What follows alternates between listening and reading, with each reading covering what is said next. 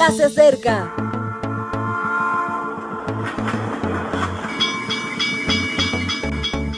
Partimos ya.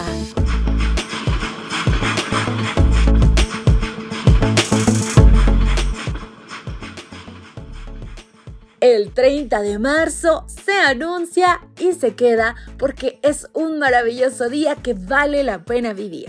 Con la mejor de las actitudes comenzaremos abriendo las escrituras en el noveno mandamiento del Éxodo.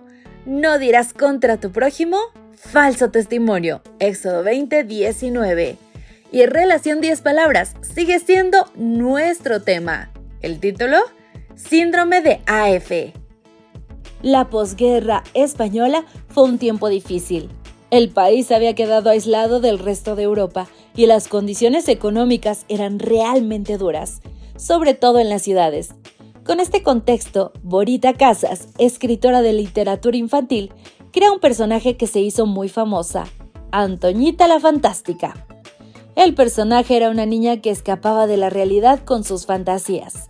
Entre otras cosas, hablaba con las musarañas, Viajaba al país de Bavia, dialogaba con una lámpara o con las velas de una tarta de cumpleaños. Fue tan popular que hasta hoy en España se suele decir que alguien piensa en las musarañas o está en Bavia cuando se desconecta de la realidad.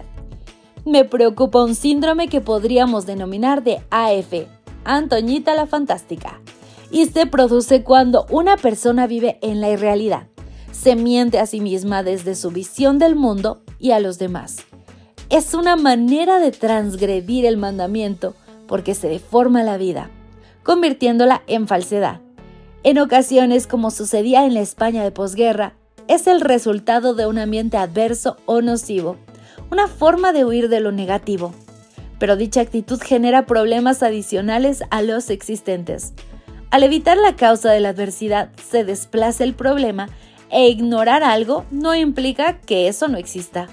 Vivir en la fantasía, además, no desarrolla la resiliencia y no nos permite superar los bajos niveles de frustración. Tal actitud nos lleva al fracaso o a la autojustificación permanente. He tenido alumnos con síndrome de AF, pero el caso que ahora mencionaré alcanzaba niveles muy intensos. Su padre había muerto cuando era joven y la madre, una mujer melindrosa, lo había criado entre excusas. Si el hijo no estudiaba se debía a la actitud de los profesores o a las enfermedades espontáneas que la aquejaban. Si tenía una moral irregular, se debía a las amistades o a la poca motivación que recibía en la iglesia. Si no tenía estabilidad laboral, era porque sus jefes no sabían lo que hacían o porque todos lo tenían envidia. Vivía en la irrealidad, en la mentira. Escuché de él las excusas más increíbles cuando llegaba tarde a clase o no hacía un examen. Al principio me indigné, pero luego tuve pena de su vida. Al no abandonar la fantasía, nunca creció como persona. Jesús no se mintió en el Getsemaní. Se enfrentó a la tentación aferrado al Dios de la verdad. No se engañó ante los tormentos de la cruz. Murió clamando por la presencia de su Padre. Nosotros lo tomamos como ejemplo. No nos mentimos, oramos pidiendo valor para desafiar la realidad. Querida comunidad, muchas veces caemos en este síndrome. Vivimos una realidad que no es la nuestra, pero qué mal nos hace ello. Hoy debemos aceptar quién somos y cuánto necesitamos la ayuda de Dios.